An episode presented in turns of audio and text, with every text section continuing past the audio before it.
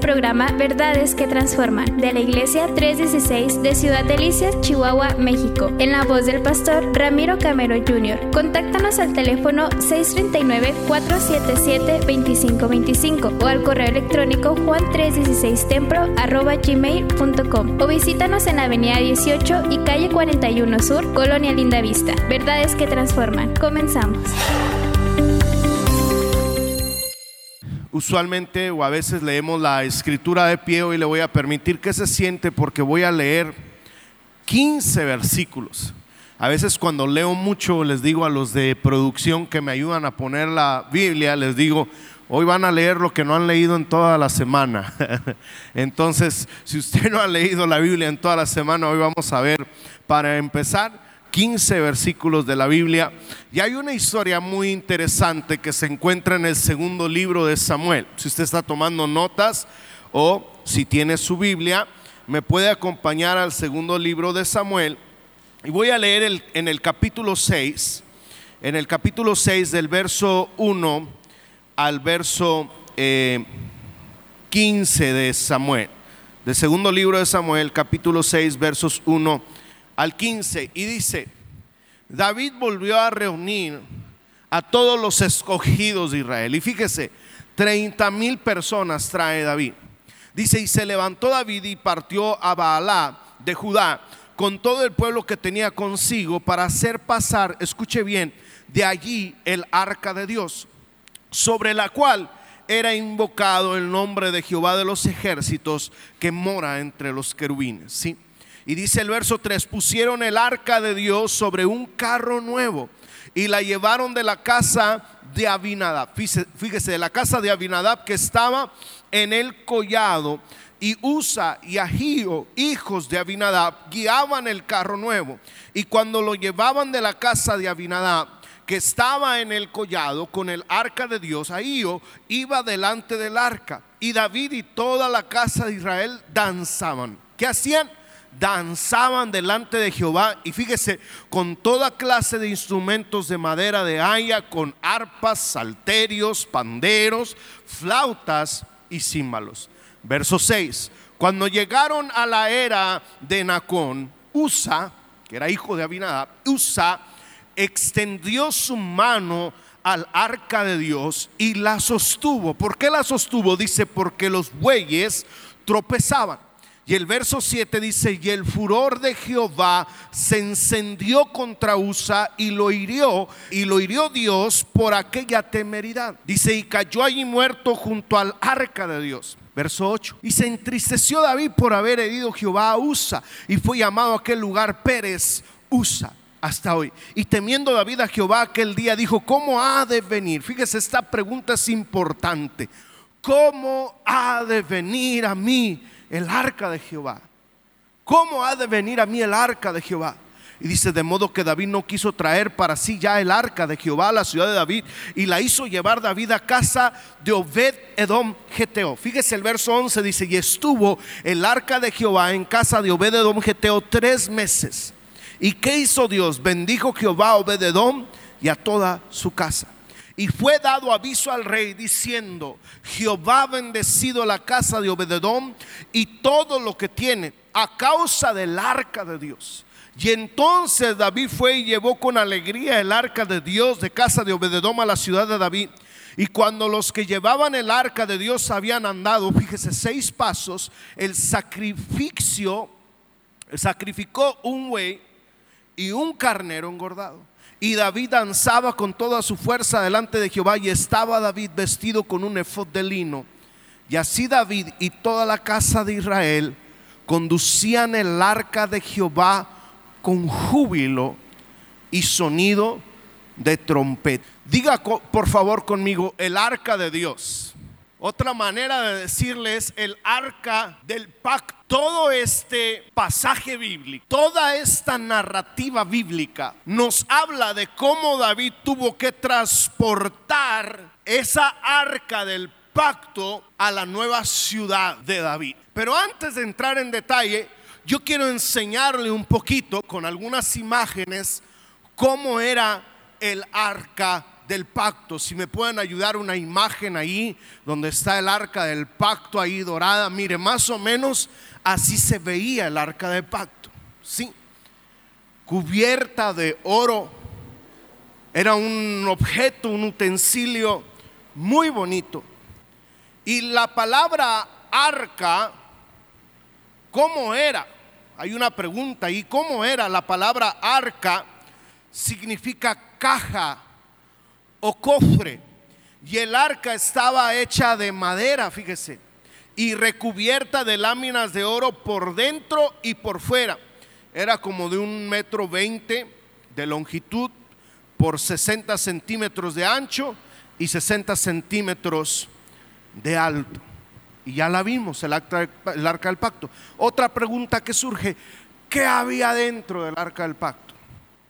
¿Qué había dentro? En su interior había tres objetos importantes. Un recipiente de oro con maná, los que conocen la Biblia, maná descendía del cielo en el desierto y, guardaron algo de ese maná en ese cofre de, de oro. También estaba la vara de Aarón que se extendió, estaba la vara de Aarón y los diez mandamientos grabados en dos tablas de piedra. Y todos estos detalles a nosotros nos pueden parecer extraños si no recordamos que antes del Calvario, escuche bien, antes de la cruz de Cristo, la mayor parte de la adoración tenía un lugar y solamente eran tipos o símbolos de las cosas que vendrían en el futuro. Otra pregunta que surge es, ¿qué significado tenía esta arca? Es decir, ¿qué, qué representaba esto? ¿Qué simbolizaba esto?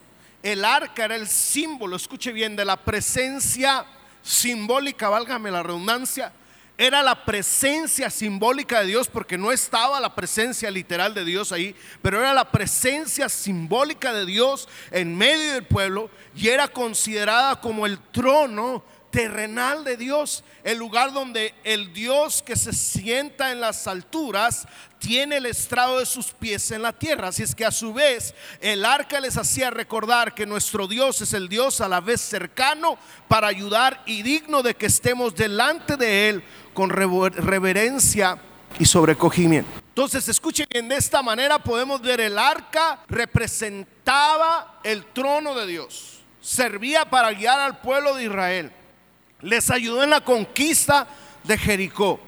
Además, pues un papel importante cuando Israel salió de Egipto y cruzó, eh, eh, un papel importante, perdón, en el cruce del Jordán.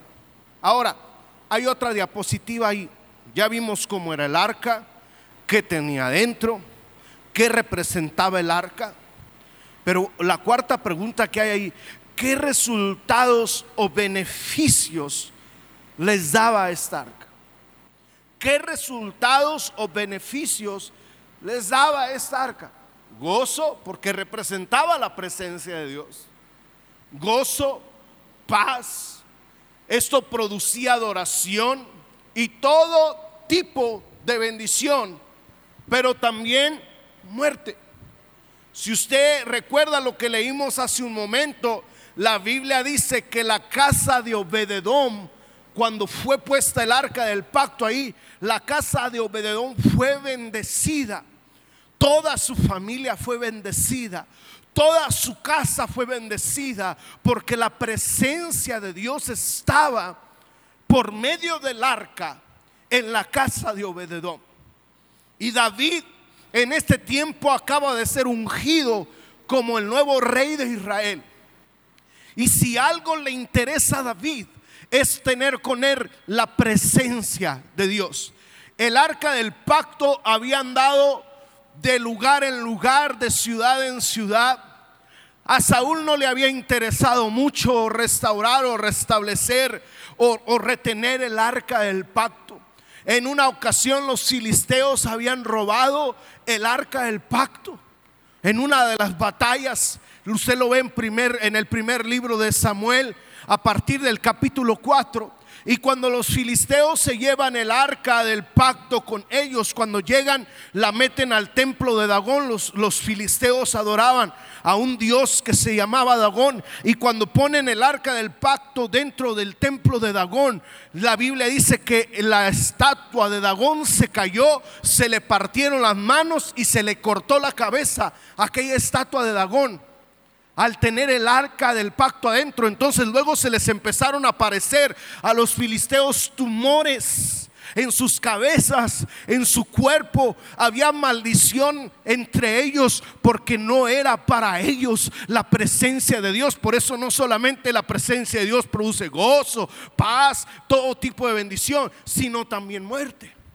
Y los filisteos dicen, vamos a regresarles el arca. Y les hablan y les dicen, ¿cómo se las vamos a regresar? Y ya se las regresan y van y la rumban por ahí en un lugar. Y ahora David sabe lo importante que es la presencia que hay en el arca. Y dice, yo quiero la presencia de Dios, yo quiero esa arca pero era tan santa que al transportarla, como no la iban transportando correctamente, la Biblia dice que al tropezar los bueyes, Usa quiere detener el arca para que no caiga. Y la Biblia dice que cae muerto a los pies del arca.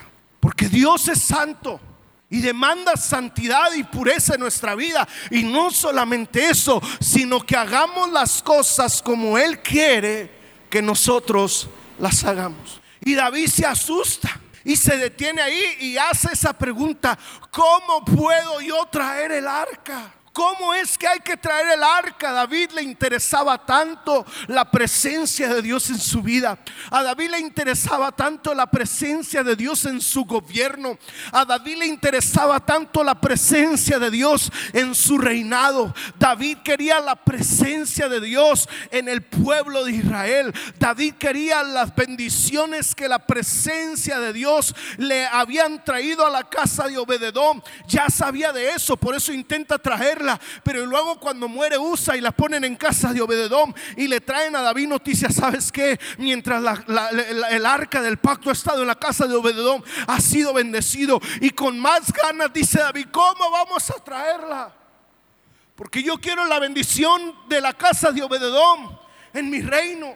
Porque yo quiero la casa, la bendición de la casa de Obededón en mi vida, en mi reinado. Yo quiero la presencia de Dios. En fin, David era algo en tanto práctico, pero arrebatado y, apresurado. Y en esta ocasión se apresuró y quiso traer el arca y todo le salió mal. Y la Biblia dice que la cargaron sobre dos bueyes porque cuando los filisteos dicen cómo tenemos que llevar el arca, no les dieron todo el protocolo de cómo llevar el arca, sino simplemente les dijeron agarren dos bueyes, súbanla en los lomos de los bueyes y llévenla a tal lugar. Y David dice, ah, pues hay que llevarla con dos bueyes. Y así la llevan, pero no era la manera correcta. Y vemos la muerte de Usa. Entonces David se va y comienza a buscar cómo hay que llevar el arca.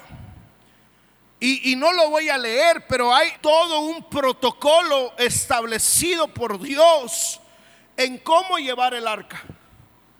Lo encontramos en Crónicas, lo encontramos en la Biblia. De hecho, David dice en el primer libro de Crónicas, en el capítulo 15, en el verso 13, primer libro de Crónicas 15, 13, dice David, Jehová, nuestro Dios, nos quebrantó, fíjese, por cuanto no le buscamos según su ordenanza. David se está refiriendo ahí a que no llevaron según lo ordenado el arca y el Señor los había quebrantado matando a gente de él. A Usa y se nos quebrantó por cuanto no buscamos según la ordenanza. Así es que David se mete en problemas y mete al, al pueblo en problemas. Y escuche bien, para algunos pudiera sonar exagerado, así como que, ay, qué exagerado Dios, ay, ¿por qué tantos detalles Dios? ¿Por qué detalles tan pequeños? Las varas, los anillos, ¿por qué la tienen que llevar cierto tipo de personas? Porque la ordenanza decía que tenían que llevarla los hijos de Coat. Y Dios se ocupa de eso y de esas pequeñas cosas y esos pequeños detalles que son importantes para Él. Y no es que tan insignificantes parecen esos detalles, sino que tiene que ver más que todo con la obediencia. Y David era conforme al corazón de Dios. David iba a hacer todo lo que Dios le pidiera, pero en esta ocasión se apresuró y no lo hizo como lo debía de hacer. Y por eso dice, ¿cómo debo entonces traer el arca? Quiero la bendición de la presencia de Dios. Quiero las bendiciones de Dios en mi reinado. ¿Cómo debo de traer el arca?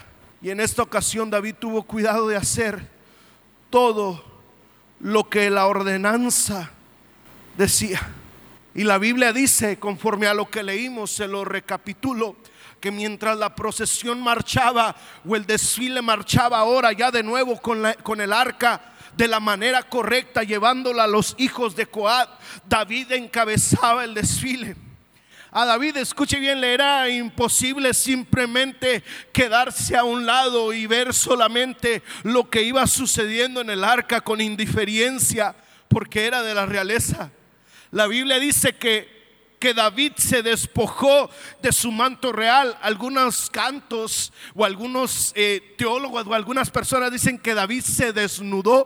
No es que David se desnudara, sino que David se había quitado sus ropas de rey, sus ropas reales y se había quedado algo así como con una bata con ropas blancas que iban debajo de su ropa real, pero no estaba para nada desnudo, se había despojado de su ropa real para con libertad y comodidad alabar a Dios, exaltar a Dios. Y mientras iban avanzando con el arca del pacto, David iba danzando, había sacerdotes y David danzaba con fuerza, con júbilo, con entusiasmo delante de la presencia de Dios.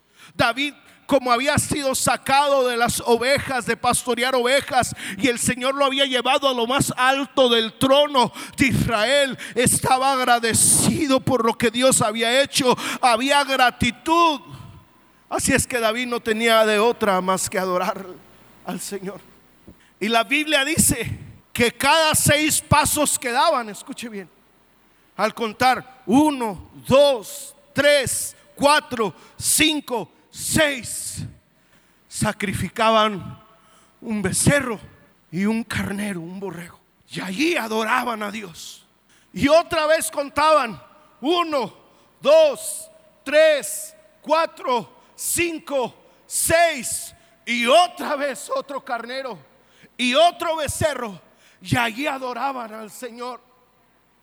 Uno, dos, tres, cuatro, cinco, seis se detenían y otra vez adoraban a Dios sacrificando un cordero y sacrificando un becerro y danzando y con júbilo y con todo tipo de instrumentos.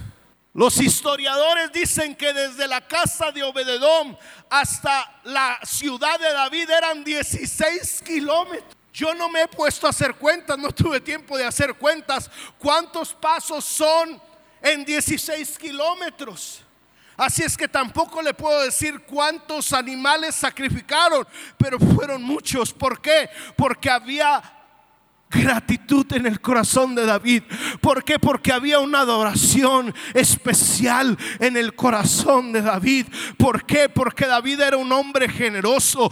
Dios lo había sacado de lo vil, de lo menospreciado, de allá de la majada de los corderos y lo había hecho ahora rey de una nación, un rey poderoso con un ejército poderoso y lo único que había en su corazón era agradecimiento y adoración a Dios y alguien pudiese decir que exagerado, que extravagante, pues así era la gratitud que había en el corazón de David. Y todo su reinado fue un reinado de adoración, el salmista, el dulce cantor de Israel. Muchos salmos fueron escritos a Dios por él. Y no solamente eso, fue un rey súper generoso. Los expertos dicen que en los tiempos del reinado de David y luego de Salomón su hijo, el oro y la plata corría por las calles de Israel. Porque era tanto lo que habían, era tanto lo que tenían. Y es que cuando uno es generoso con Dios, Dios es generoso con uno también. Pero así de generoso David, cada seis pasos. En fin, logran llegar con el arca del pacto a la ciudad de David. David le había preparado una tienda de campaña. y no solamente una tienda de campaña, sino que en el futuro David logra construirle un templo a la presencia de Dios. Un templo donde cuando fue dedicado por el rey Salomón, su hijo, la gloria de Dios descendió. Y la Biblia dice que llenó toda la casa, eh, todo aquel templo donde estaban. Y mientras le adoraban se, se, llenó de una nube, la gloria de Dios. Cubrió aquel templo y ya no pudieron ministrar y ya no pudieron tocar porque la gloria de Dios había invadido la casa. Como Dios diciendo su adoración, su sacrificio ha sido aceptado y mi gloria posará en este templo. Yo no sé si me estoy explicando, pero la presencia de Dios manifiesta, hace cosas extraordinarias. Y el reinado de David y la vida de David y la devoción de David se caracterizó por una que siempre buscaba la presencia de Dios. Por eso el dulce cantor de Israel escribió, en su presencia hay plenitud de gozo y delicias a su diestra cuando pecó y luego pide perdón, le dice, no me eches de delante de ti, no quites de mí tu Santo Espíritu. David había encontrado gozo, paz, alegría. David había encontrado refugio en la presencia de Dios. Su reinado había sido bendecido. Esa misma presencia les ayudó a librar muchas batallas. Esa misma presencia les ayudó a conquistar otros reinos. David fue caracterizado caracterizado por un hombre que buscaba y vivía en la presencia de Dios. Pero me llama la atención la pregunta que David hace, ¿cómo he de llevar la presencia de Dios a mi casa? Y yo creo que esa pregunta surge para nosotros, ¿cómo puedo llevar la presencia de Dios a mi casa? ¿Cómo puedo llevar ahora yo en este tiempo la presencia de Dios a mi casa? ¿Cómo puedo yo llevar ahora en este tiempo las bendiciones de Dios a mi casa? Escuche bien lo que le voy a decir, présteme su atención. Encontrar la presencia de Dios en este tiempo actual, en esta época actual, escuche bien lo que le voy a decir, no es tan complicado como en el tiempo antiguo. Disfrutar de la presencia de Dios no es tan complicado ahora como lo era en el tiempo antiguo, pero sí hay que tener cuidado con ello. Y gracias al sacrificio de Jesús en la cruz del Calvario, usted y yo ahora tenemos acceso directo a su presencia. Ahora la presencia de Dios en este tiempo ya no está en una arca. Ahora la presencia de Dios en este tiempo ya no está en un objeto o en un utensilio de la iglesia. Ahora la presencia de Dios está en todas partes, no en un solo lugar. Pero ahora la presencia de Dios viene a habitar no en una arca, sino en la vida del corazón del hombre, de la mujer que invita a Jesús a su vida y a su corazón. Cuando el creyente invita a Jesús a su vida, el Espíritu Santo de Dios, que ahora es la presencia de Dios en este tiempo, el Espíritu Santo de Dios es la presencia de Dios ahora en este tiempo, y ese Espíritu Santo viene a morar a la vida del creyente, al corazón del creyente. Por lo tanto, ahora la presencia de Dios está en nuestras vidas. Fíjese bien lo que le voy a decir. Cuando vamos a Mateo 27, Mateo 27, versículos 50 y 51. Cuando Jesús muere en la cruz del Calvario, dice más Jesús, habiendo otra vez clamado a gran voz, entregó el Espíritu. Y dice el verso 51 y he aquí el velo del templo se rasgó en dos, de arriba abajo. Y la tierra tembló y las rocas se partieron. En el tiempo antiguo, en el tiempo del pueblo de Israel en el desierto, la presencia de Dios estaba en el arca, el pacto que estaba dentro de la tienda de campaña del tabernáculo que le habían creado.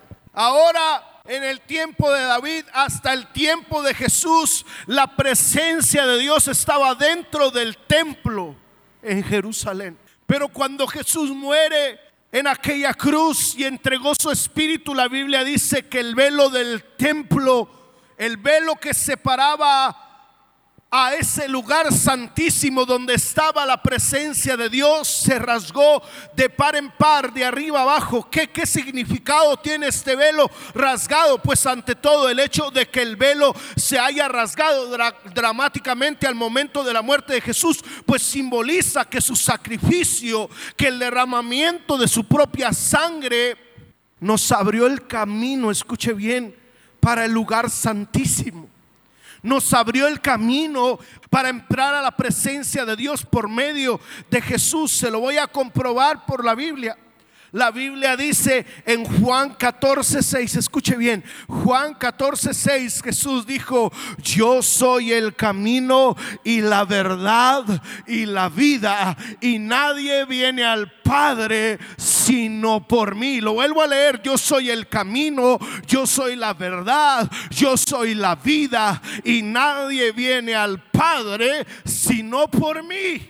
Entonces ya no hay necesariamente todo un protocolo para entrar a la presencia de Dios. Ahora ya no la presencia de Dios está en un objeto, en un utensilio o en un solo lugar, sino que la presencia de Dios está en todo lugar y yo tengo acceso a la presencia de Dios mediante Jesucristo. Pero si hay algunos pasos sencillos para entrar a la presencia de Dios. No todo un protocolo, pero unos pasos sencillos. Entonces la pregunta es, ¿cómo puedo obtener la presencia de Dios? Brevemente, si me pueden ayudar con la diapositiva, ¿cómo puedo entrar? Primero con arrepentimiento.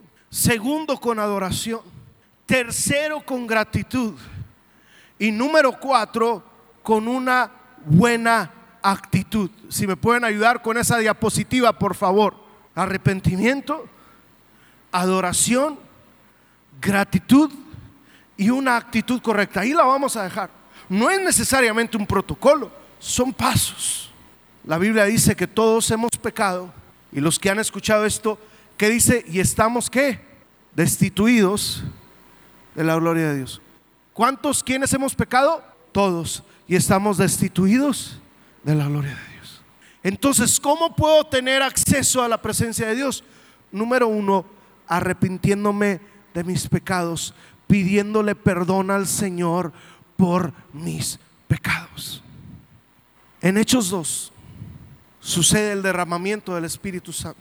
Desciende el Espíritu Santo para que esa presencia ahora esté en la vida de los creyentes. Y el Espíritu Santo desciende en Hechos 2, capítulo 2, versículos 1 al 4, y hay una manifestación del Espíritu impresionante. Y los que están ahí dicen, estos están borrachos, estos están ebrios. Y Pedro se para y les dice, no, no estamos borrachos, no estamos ebrios. Esto es lo prometido por el profeta Joel, que los últimos días Dios derramaría de su Espíritu Santo sobre toda carne. Y luego comienza Pedro a predicarles de Jesús de Nazaret, el que ellos sacrificaron y crucificaron y que murió, pero al tercer día resucitó. Y cuando Pedro les está predicando, ellos dicen en Hechos capítulo 2, versículo 38, el verso 37, dicen, ¿qué tenemos que hacer? Y Pedro les dice en el verso 38, pues arrepiéntanse. ¿Está conmigo? Ellos dicen, ¿qué podemos hacer para tener ahora esta presencia? ¿Qué tenemos que hacer ahora para tener a ese Jesús en el corazón? ¿Qué tenemos que hacer para tener ahora ese Espíritu Santo? Y le dice, arrepiéntanse y bautícese cada uno de vosotros en el nombre de Jesucristo para perdón de pecados. Y luego, ¿qué más dice? Y recibiréis el don del Espíritu Santo. Entonces cuando yo me arrepiento de mis pecados y yo le pido perdón a Dios por mis pecados, el Espíritu de Dios viene a vivir en mi vida y en mi corazón y esa misma presencia que había en el arca del pacto, a esa misma presencia ahora viene a vivir, a habitar en mi vida y en mi corazón y yo comienzo a disfrutar de esa presencia y de los beneficios de esa presencia en mi vida. Entonces, ¿cómo puedo obtener la presencia de Dios? Número uno, arrepintiéndome. Gálatas 4:6, fíjese lo que dice Gálatas capítulo 4, versículo 6, dice, y por cuanto sois hijos, Y por cuanto sois hijos, dice, Dios envió a vuestros, ¿qué?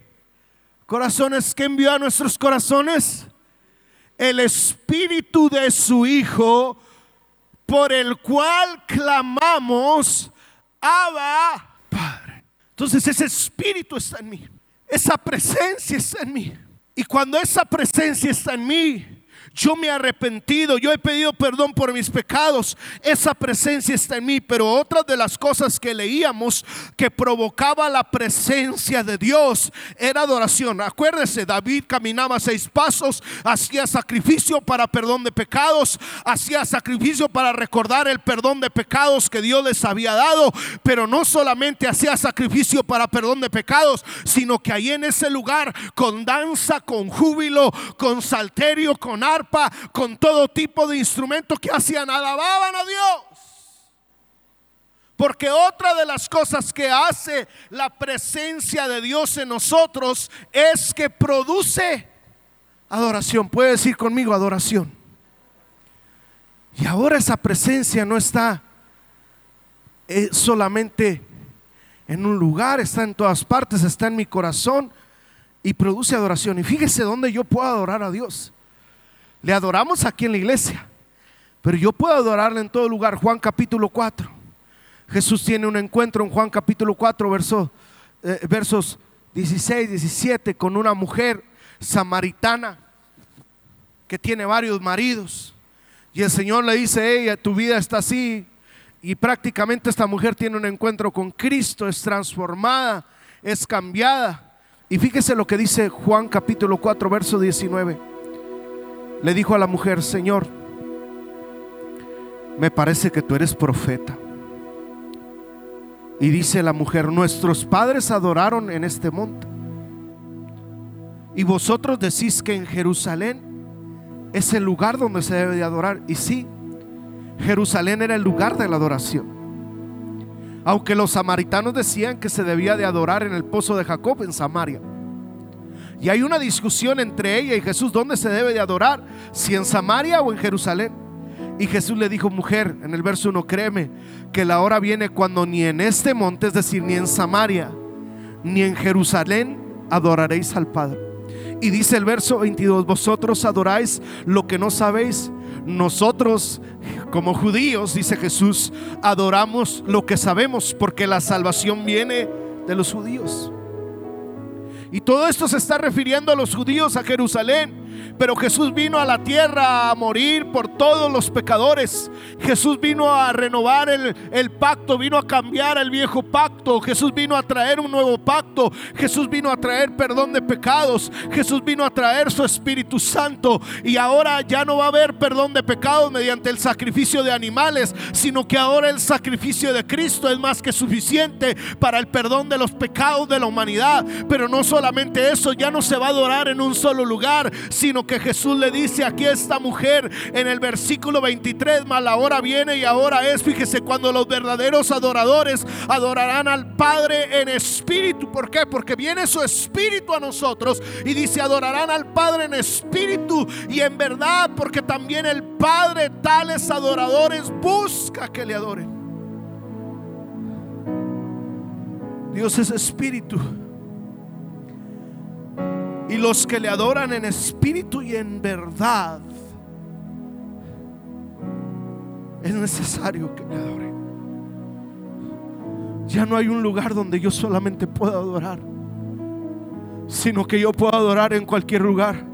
Qué bueno si puedo adorar a Dios en la casa de Dios, pero yo puedo adorar a Dios en mi casa, yo puedo adorar a Dios en el trabajo, yo puedo adorar a Dios en el monte, yo puedo adorar a Dios en el río, yo puedo adorar a Dios en la sala de mi casa, yo puedo adorar a Dios en la habitación de mi casa, yo puedo adorar a Dios donde sea. Lo único que Dios busca que, que, que es que adoradores le adoren con ese espíritu, es con entendimiento, es con verdad, en cualquier lugar, a cualquier hora, yo adorar a Dios porque ahora, escuche bien, esa presencia que antes estaba en el arca del pacto, ahora está en mi vida, ahora está en mi corazón. Y cuando yo entiendo eso y cuando yo sé que esa presencia está en mi vida, en mi vida hay adoración.